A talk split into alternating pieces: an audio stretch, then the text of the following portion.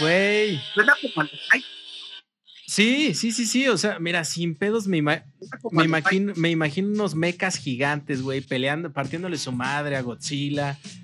No, no sé, güey, está, está increíble esta rola y, y no entiendo en qué idioma está hablada, güey. Los coros me parecen geniales y, y me parece como una propuesta un poco distinta a, a la línea Avándaro. No, no, para mí va de la mano. Sí va de la mano, porque sí trae un sonido ahí medio garachero. No, no, no exactamente a la Black Sabbath, pero sí con esa esencia de las primeras tomas que lo patentan ellos, ¿no? Este, esta parte de las primeras tomas de que, ah, no hay pedo, güey. Si se escuchó culero, no pasa nada, güey, pero es la primera toma a la Black Sabbath, ¿no? No sé, güey. O sea, para mí sí va de la mano porque sí, sí trae el toque, güey. Sí, sí trae el toque, pero estás acostumbrado a escuchar pues bandas como Pisa Love o los Duk Duks, güey. Que están como más familiarizados a lo que fue el hipismo. Y esta parte va más como por el ritual. Este. Sí, fíjate que yo eh, soy Love Army. Team Spiders, o sea, honestamente. Pinches rolones psicodélicos eh, pesados. ajá. Que, Sí, Sí, que sí, en esa época se les decían hipitecas, güey. Término despectivo para el hippie mexicano. Sí. No, y aparte porque usaban este los, los ponchos esto, con, con las llamitas esas que te venden en Chinconcuá. Los- Ajá. Eh, te- sí tenían cierta estética ahí medio definida. Entonces, La derecha, la derecha siempre ha hecho eso en México, ¿no? Poner ahí un sobrenombre, poner una etiqueta. con- con- es que como la etiqueta de padre. La etiqueta rápido al cerebro, te ayuda a identificar, abarata los movimientos. Etiquetar es condenar. Sí, es, es, Sí, es es- encasillarte, güey. También sí, por eso Sí, sí. muchos músicos dicen, a mí no me metas en un ritmo, güey, yo no soy ese ritmo. O sea, es una estrategia de las disqueras. y lo peor. Lo peor es que quedan para mal este, marcados en el imaginario colectivo del mexicano, güey. Es lo que pasó, por ejemplo, con la palabra Ah, maricón, güey, o con el adjetivo maricón. Surge el- el- el- la cárcel de Lecumberri, donde precisamente, pues muchos activistas, este, comunistas reales de la época, estudiantes, hipitecas, este, escritores como José Revueltas, que pues, también estaban ahí, este, coludidos con, con otras corrientes del marxismo-leninismo. Este, el término maricón, este, surge, te digo, en, en- dentro de la cárcel de, al igual que los Jotos. este de- perdón, perdón, perdón, era, era este los, los jototos, sí. Sí, ahí ya la historia. Disculpa si quieres córtalo. Era el término término joto por la crujía J, que era donde metían a Que lo hablamos el fin de Este, semana. a los homosexuales. Si usted no lo sabe, Juan Gabriel estuvo en la cárcel en México. Y con, su- y con sus bellos cantos enamoró tanto a los reos como a los directores de la cárcel. Y al mundo entero. Sí, Fue, fue sí, por su buen comportamiento. Gabriel. Y de cantantes nada más, ¿verdad? De Lecumberri.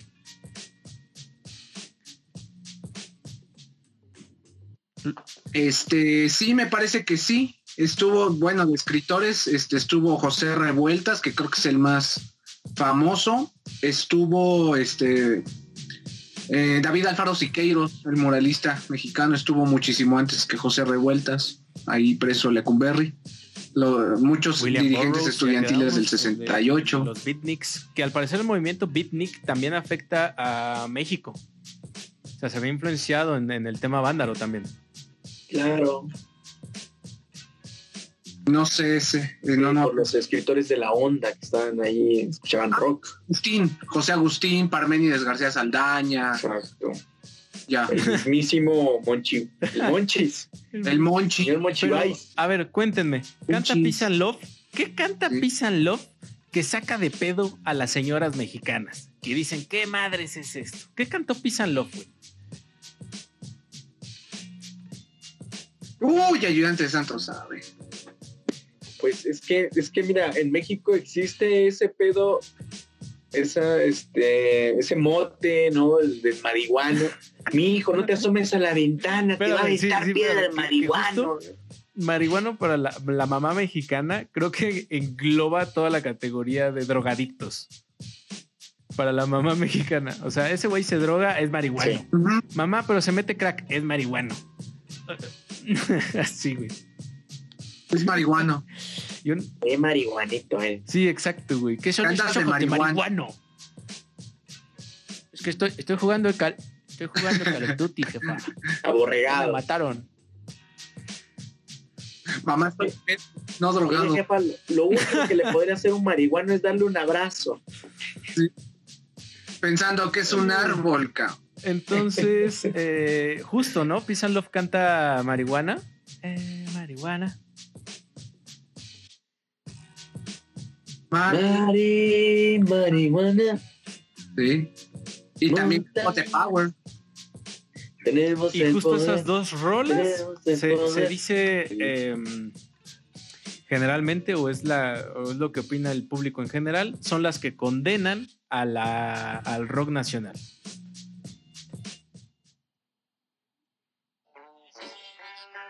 Se dice, se dice. La, Aunque no nos tomen el programa ahorita. Ándale. Ah, ahorita ya. No, por eso para, para medio, medio compensar. La, la verdad histórica es esa. Lo que pasa es que estaba, bueno, cuando, cuando se cuando está tocando Písalo, este creo que ya era de noche, la noche del sábado, me parece. El festival dura dos días, viernes y sábado. Este, resulta que mientras, mientras este, bueno, ya habían tocado marihuana y pues ya siendo la noche, este, la gente estaba prendidísima, porque, insisto, Pizza Love, junto con los Duk Duks, para mí, eh, a, mi opinión personal, son este, las dos mejores bandas que tocaron en, en Avándaro. Pero en el caso de Pizza Love, este, llega el momento en que, en empiezan a, a tocar We Got the Power. Como ya mencionaba Ayudante de Santos, pues este, hay un verso donde, donde gritan tenemos el poder, tenemos el poder. Y de repente, pues toda la banda se empezó a hermanar. Y resulta que el cantante, este, se me fue el nombre ahorita del cantante de Pizza Love. Eh, recordemos que eso- esto se estaba transmitiendo por la radio. Eh, resulta que el cantante de Pizza Love grita que chingue a su madre el verdad, que no cante.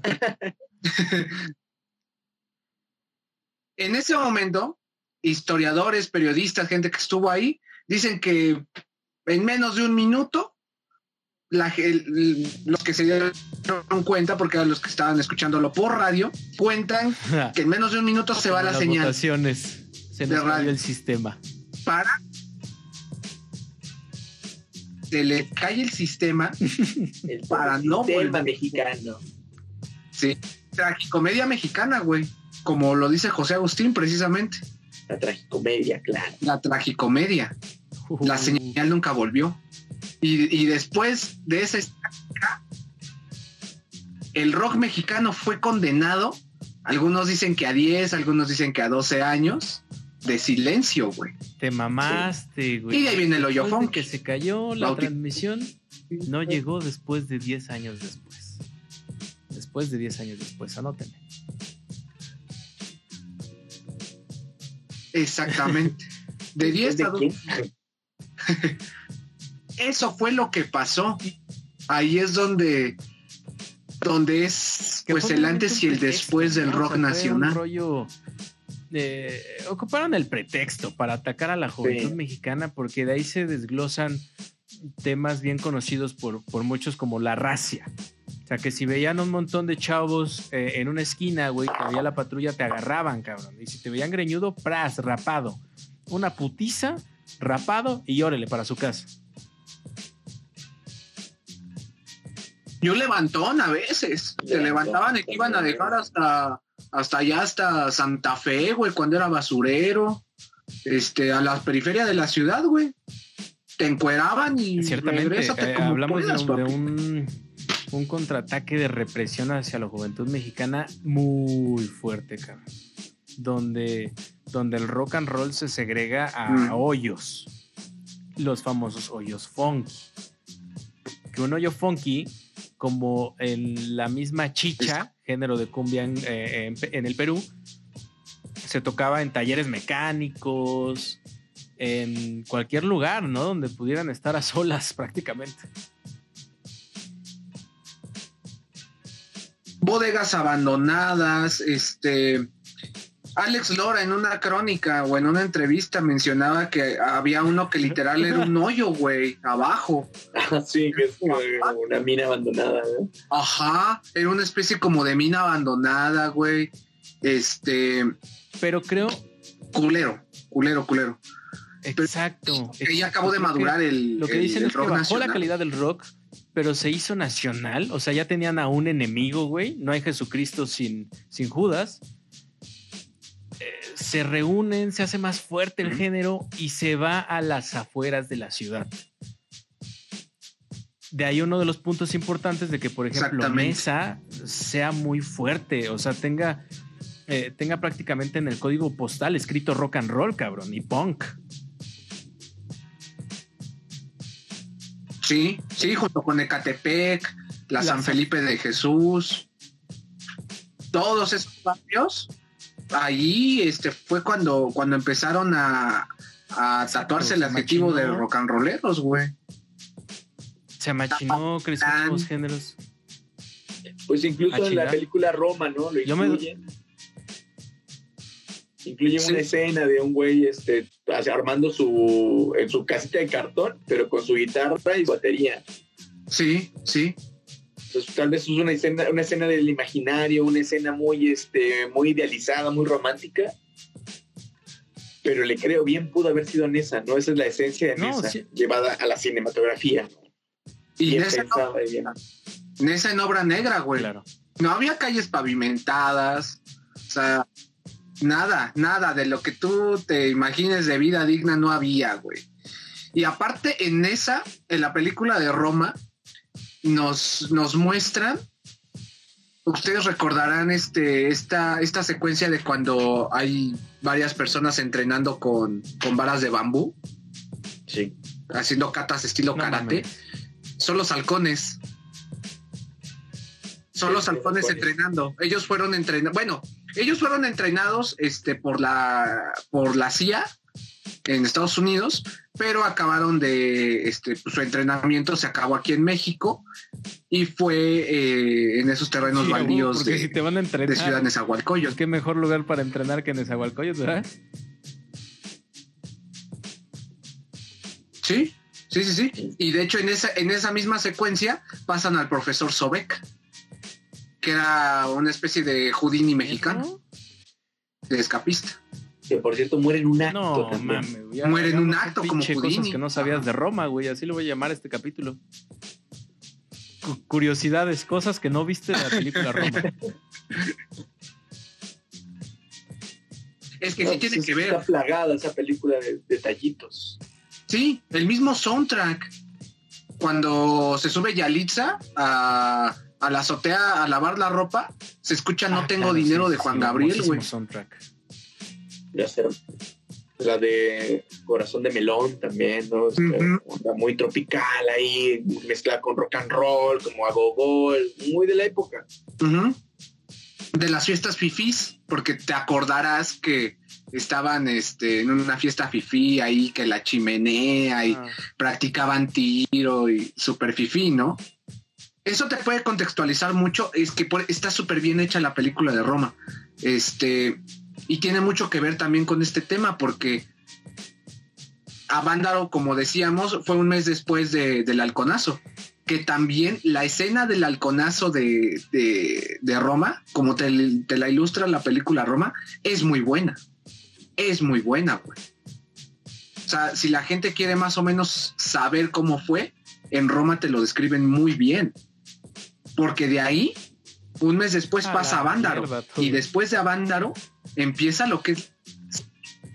En, el periódico. A la mierda, es cuando empieza la, guerra sucia.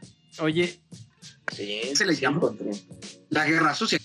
¿Qué, es la guerra sucia? Cuando empiezan a perseguir a los que quedaron del halconazo, a la gente que estaba tocando rock and roll, a todos los demás comunistas. Comunidades este, que se habían concentrado para protegerse del ejército, para no ser desplazados también. También, sí. Ahí empieza a gestar el, movimiento zapatista y eso.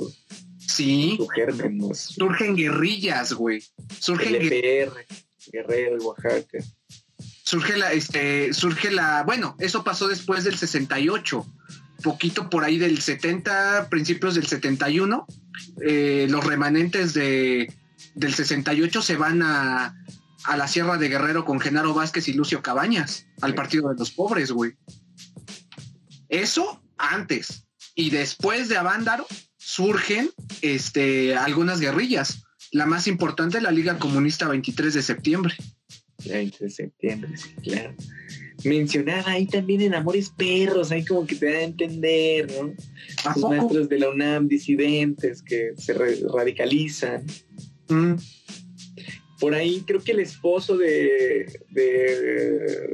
María Saudi, creo, fue, fue, estuvo involucrado en las guerrillas. ¿A poco? Hay, hay varios políticos que tienen ese pasado de disidencia. Y después los bañan y ah, los forman.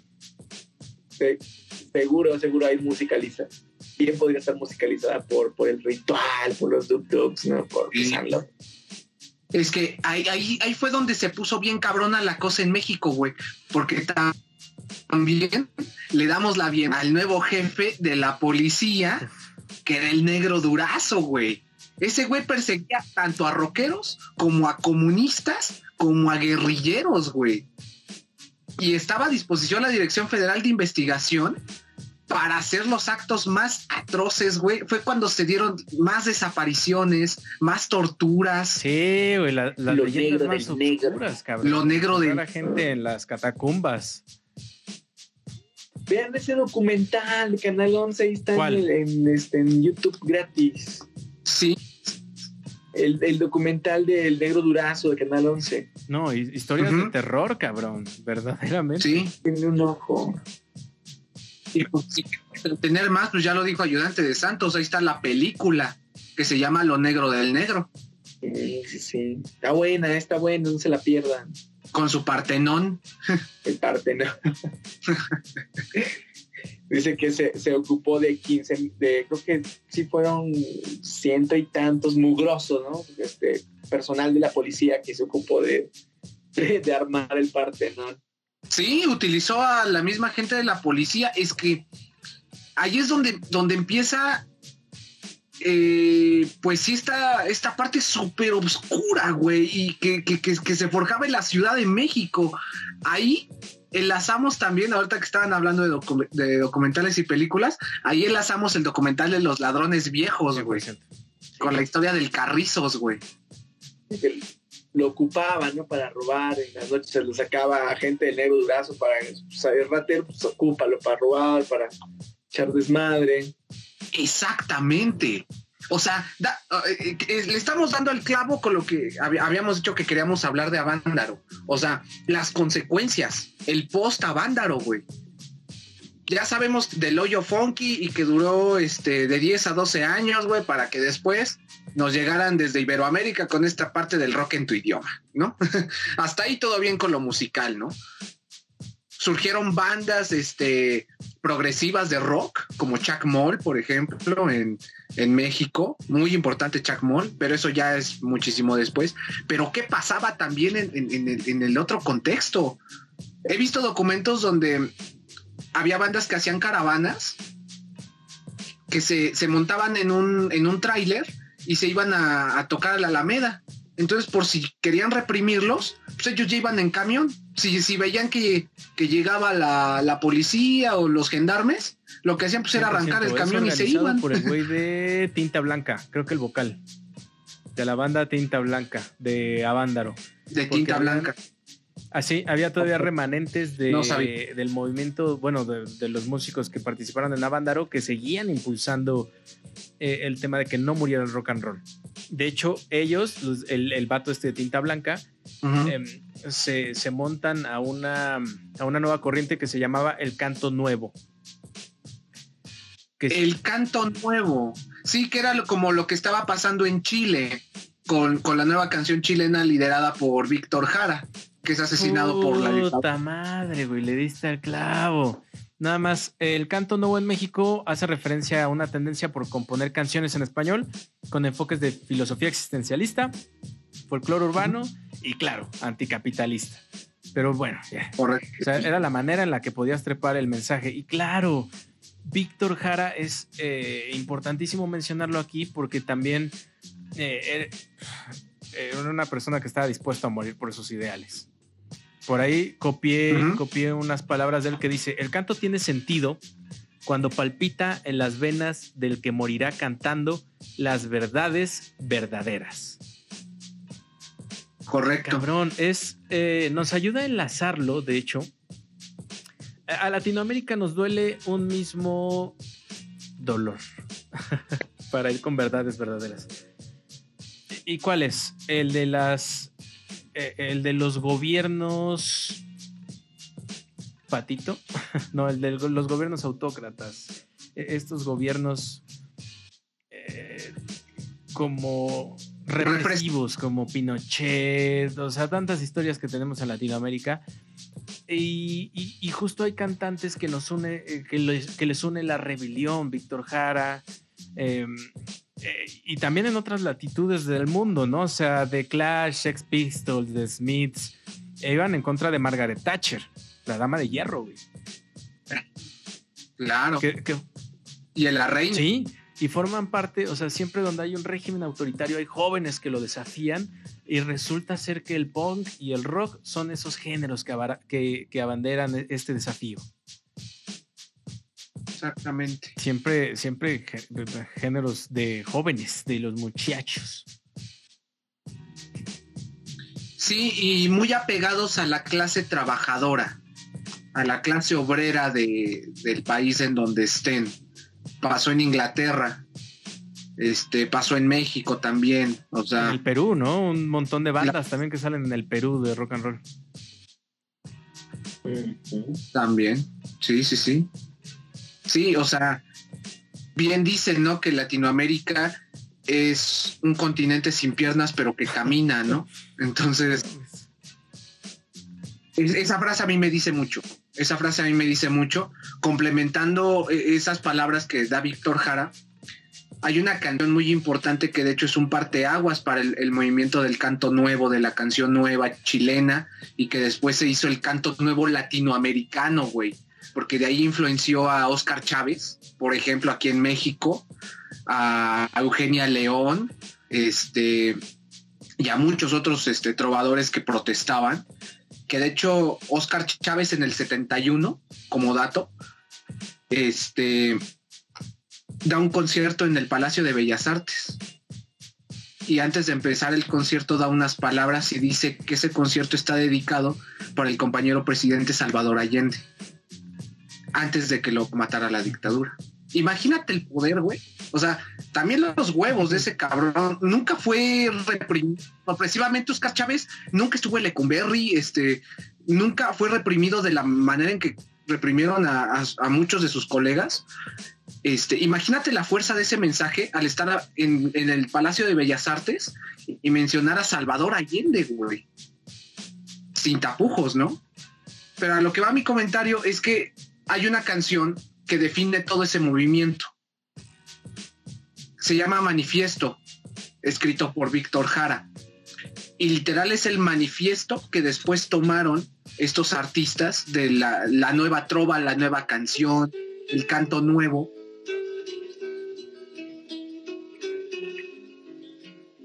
Que lo tenemos de fondo. canción es eh, el espíritu de, del movimiento, de la rebeldía. Y triste, ¿no? Entra con unos acordes bastante tristones. O sea, no, no son. Sí. No entra. No Empieza- entra desparramando alegría. Ajá. Sí, es directo. Dice, yo no canto por cantar ni por tener buena voz. Es porque la guitarra tiene sentido y razón.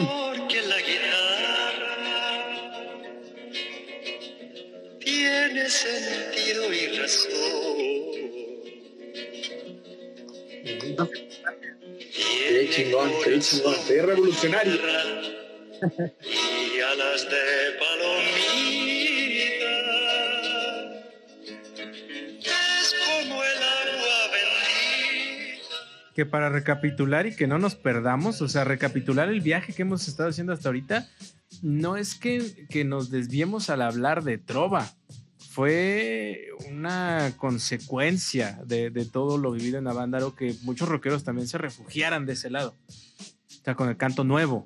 Sí, También fue un resquicio que Sí, también demandaba. O sea, la trova puede ser calmadita, pero también daba sus cachetadas. sí, era el mensaje. Claro, o sea, no, no tenía guitarrazos, pero ya tenía, o sea, era el sentimiento general. Pues igual y seguía siendo punk, ¿no? Yo siempre lo he visto como, como otra clase de punk. Fíjate que, fíjate que no era de mis géneros favoritos, pero ahora que entiendo el contexto global de cómo se da cierta trova en México, güey, verga, verga, güey. Ya, ya la moví de mi cajita de géneros que de plano no me pasan, musicalmente hablando, pero ahora por el contexto y el peso que tiene, ya la moví a mi caja de lo tienes que escuchar, cabrón. Quieras o no. Tienes que darle importancia. Exacto. Sí, Gracias, definitivamente. Palacios. Hoy me has convertido a la trova. Ahora, ahora entienden por qué Salacio se la pasaba hablando de Oscar Chávez, ¿no? Y ahora así va, va a surgir, güey, el movimiento insurgente de música. Hasta la victoria siempre. Banana y libertad. Banana y libertad. A huevo. Banana o muerte, más bien. Banana o muerte. Aquí tengo mi moneda del Che.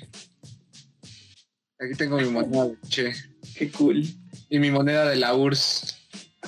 Sí, porque decían, ay, ese pinche Salacio es bien cuentero. Yo sí soy comunista.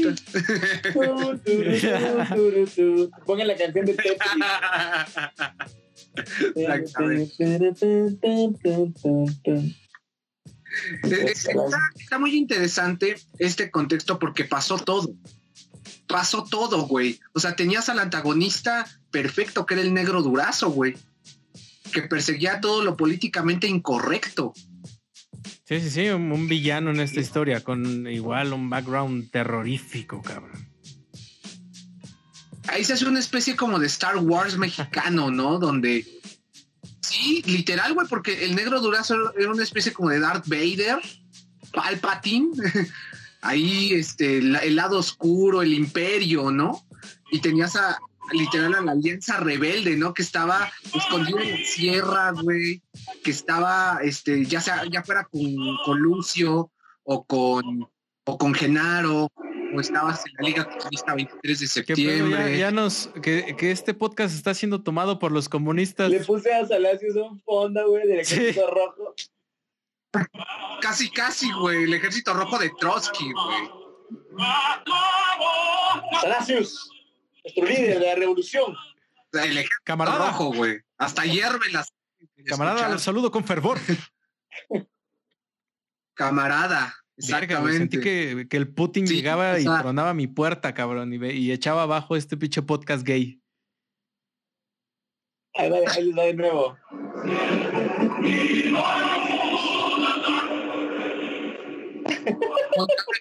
Putin, güey. No me jodas, güey. Y se puso de moda en videos y camaradas de ser nombres de Putin.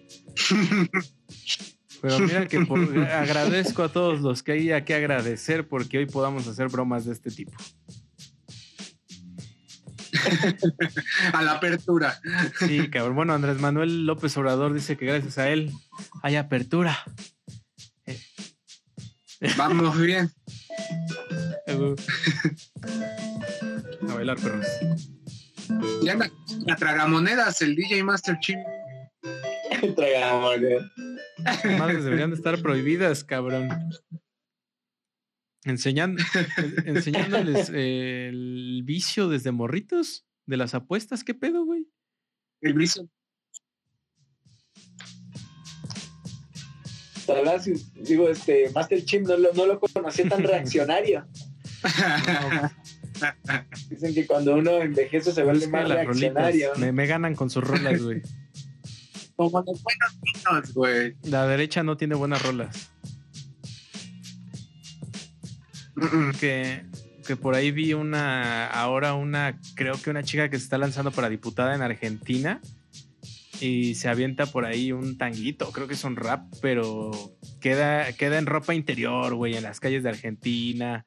Un comercial muy fuera de lugar, cabrón. Pero O se hizo un luna bella. sí, gusto, ¿no? sí, sí, sí, o sea, todo lo que diga, o sea, no, ya. Pérdida de credibilidad total. Hizo un luna bella. O sea, No topo lo de Luna Bella. la, la chica la que se encueró en este en el metro de Monterrey, me parece, ¿no? Era Chris Porno. ¿Pero ¿no? para qué- para qué lo hizo? Ajá, lo, Pues nomás. Mm, solo lo grabó, ¿no? Como para hacerse viral. No recuerdo por qué lo hizo. Para promocionarse, bueno, yo creo. falta eso. Ah, bueno, la siguiente semana verán una noticia de Music and Bananas en cuera. ¿Quiénes son? ¿De dónde vinieron? Pero pues Master Chim ya se encueró en Madero y Motor. Pero bueno, ahorita está, actualmente sigue censurado por el YouTube. Ah, lo Ah, censuraron. no sé. Pero, a ver, vamos a darle cierre. Vamos a darle cierre Sí, a este no, programa ya. Ya no puede uno ver pelos de Master ya, no, Chief ya no hay pelos. Lo de hoy es estar Ay, rapado. Pero ya Yo creo que hay que. Yo propongo que haya una, una- un segundo programa de Avándaro. a Ah, ¿qué? ¿qué? ¿Qué nos falta de Vándaro? 2.0. ¿Qué, ¿Qué esperaría la gente en el siguiente programa de Vándaro? Que diéramos, que, que nos metiéramos a las bandas, güey. O sea, realmente, no, güey, te recomiendo esta canción. Y, y Avándaro inició con tal banda y cerró con esta y en medio estuvo. Por ejemplo, hay. Se dice que. Se dice, güey, que la banda de este Arau, que también pues estuvo ahí con los este con ¿Los discos del Chacmol. No, el Chal, Chal, de- se me va el pedo. güey, Chacmol todavía. No, Pero el- no- la banda de Arau. Ajá, se supone que no hubo evidencia de que hayan tocado, pero algunos dicen que sí, la que banda ya no. estaba bien mal viajada. Pero la banda de Arau. Sí, sí, sí. O, o quién era. Hay mitos, hay mitos de que es la, sí, es la banda de Arau, pero no recuerdo cómo se llama. Los Tepetatles. No, no, no, no, Petla- Tepetatles Mira, me late, me. ¿Qué tal si el siguiente programa de Avándaro lo hacemos como Music and Bananas visita a Avándaro, güey? Y nos vamos a ver a Peace and Love. Después nos vamos a ver. Y ponemos cinco Me late. segundos de rola. ¿no? Vamos a meter a la gente a lo que fue a Vándaro, el primer podcast que te lleva a Vándaro. Hacemos ruidos con de madre. carros, güey, de chelitas, de porritos. De, de sexo en la Sí, lluvia. sí. Sexo ahí en el. En la. Eso ya es del OnlyFans. Sí, para los que pagan la membresía. Los que pagan la membresía de Bananas. sexo. Exactamente. Para el club de los amigos de los bananos. Los amigos de pues, Pero, a ver, vamos. ¿Qué, qué aprendizaje le queda para el rock and roll de Avándaro, güey? O sea, Avándaro, ¿qué le deja a los mexas? ¿Qué, qué, qué, qué, qué deja, güey? Y con eso cerramos, cada quien que se aviente lo suyo. ¿Quién dice yo primero? Órale. Cri, cri, cri, cri. El El Master, Master Chin. Chin. Ahí les va. El Master Chin, ¿qué dice? Mm, Chims Ahoy. aprendí en la clase de hoy, profesor, que el rock and roll, como lo dicen, güey, no, no es un género, es un estilo de vida, es un deporte, güey, bien dicho por Alex Lora. que, que desafía a las personas que lo escuchan. No solo es, sí, ponme el Tetris, ponme el Tetris. No solo, no solo es que lo escuches, es una filosofía, cabrón. Es una filosofía contestataria. Es joven, es desafiante. Y, a los mexicanos, por lo menos, o latinoamericanos, los lleva a, a los rincones donde jamás imaginaron estar. Pero siempre, siempre, siempre yendo en contra de la imposición, buscando libertad.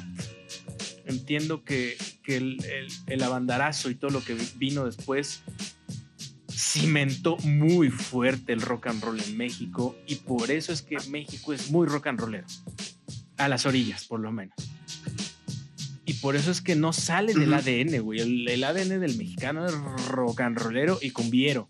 Pero ahora entiendo más del mexicano por todo este tema. Ese mexicano joven, güey, desafiante, que, que lo cachetearon y lo mandaron a la verga. Eh, eh, todo eso formó parte de su ADN, forma parte de los mexicanos de hoy. Y, y eso, sí, eso fue lo que nos dejó, güey. Banda ya con, con callo, cabrón, que decían, hazme lo que quieras, pa. Yo, yo sobrevivía a cuanta pendejada. Hoy yo le miento su madre a un policía, güey, y no me pasa nada. Esa banda sí, sí sufrió las chidas, cabrón. Entonces creo que ese es el aprendizaje. Realmente dieron mucho por lo que, por lo que les gustaba. Y no sé si ahora nuestras generaciones estarían dispuestas a hacer eso. ¿Hay algo que te guste lo suficiente para dar tu vida por ello? Yo, Pues las niñas lo están haciendo, ¿no? Se echaron a- en la espalda la responsabilidad, teniendo 15 años, de cambiarlo todo. a favor, a favor. Hay muchas cosas que cambiar. Sí, sí. Sí, es un buen ejemplo. 100%. Sí, sí, sí. Ahí la dejo. Genial aportación. Gracias, ayudante Santos. Yo pues me despido, este obreo del diseño. Este obreo del podcast, pues nada, güey. Nos ha gustado siempre el desmadre, la fiesta, reunirnos, sentir el calor. El mexicano no va ni al baño solo.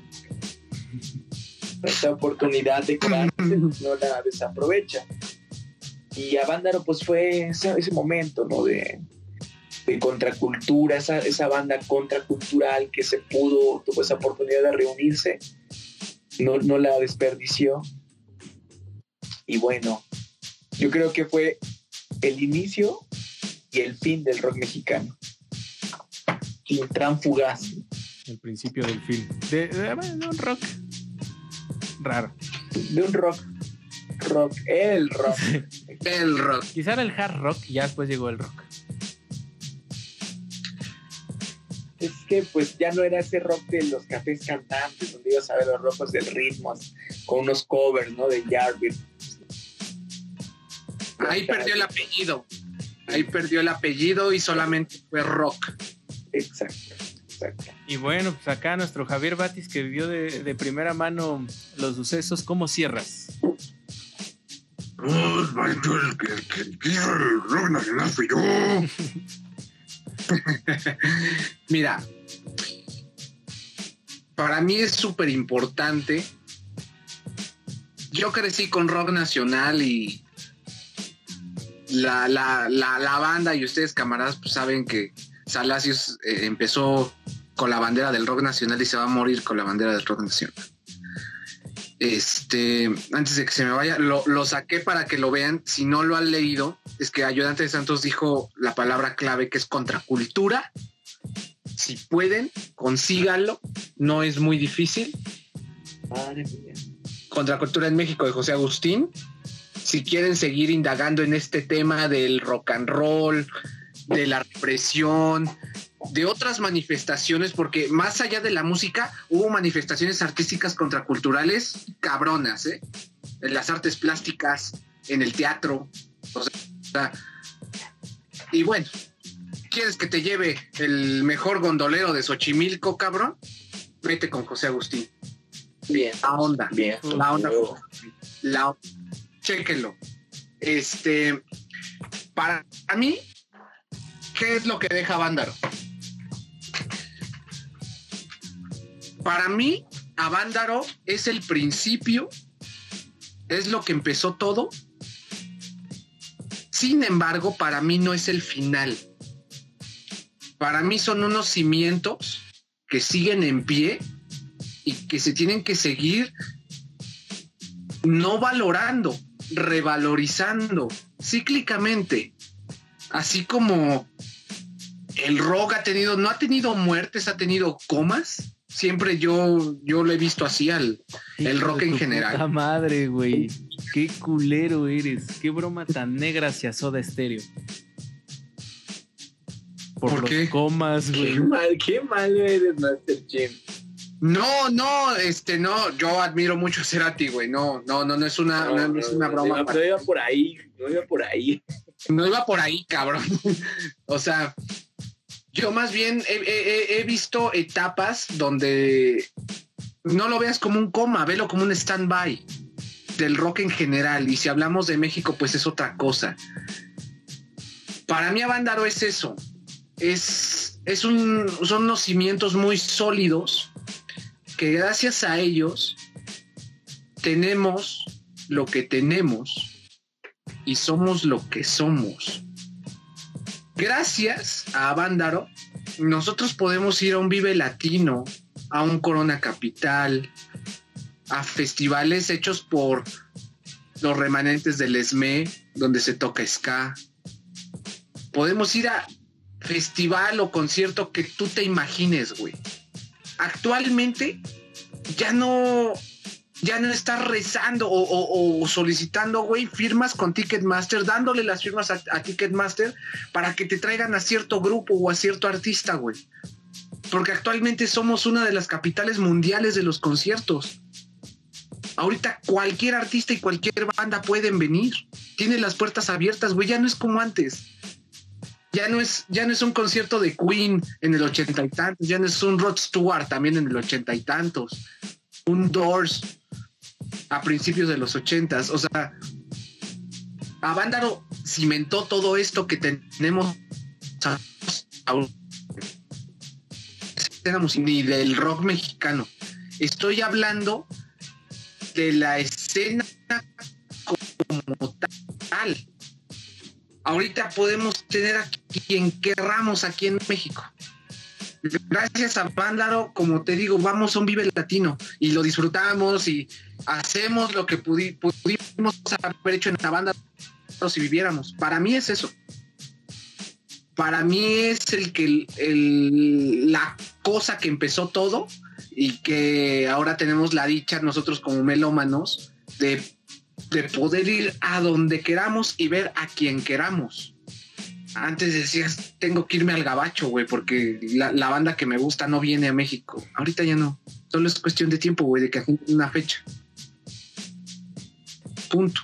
Para mí es eso. Y eso está bien chingón, güey. Porque esos héroes que ves, como te decía hace rato, a los Duk Duks, güey, tocando a los 78, 80 años, güey.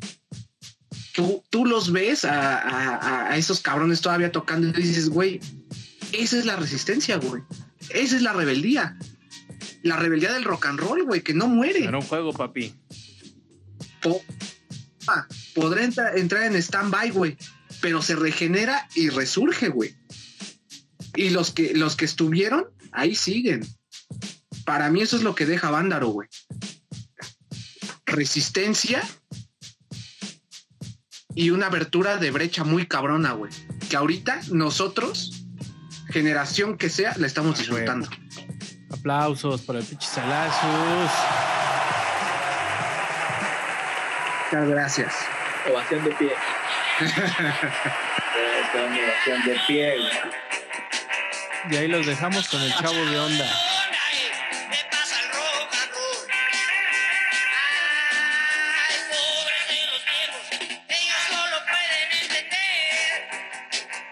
Que por cierto, el Tri cierra Vándaro y se van porque se les jode el sistema de sonido.